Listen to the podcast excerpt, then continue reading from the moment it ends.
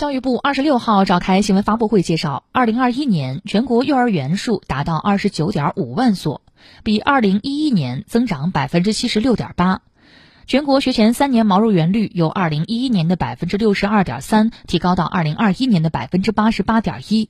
学前教育实现了基本普及。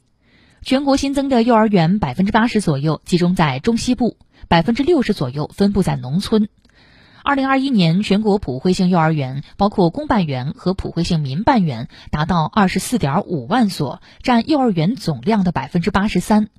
普惠性幼儿园在园幼儿占比达百分之八十七点八，有效的保障了绝大多数幼儿享受普惠性学前教育。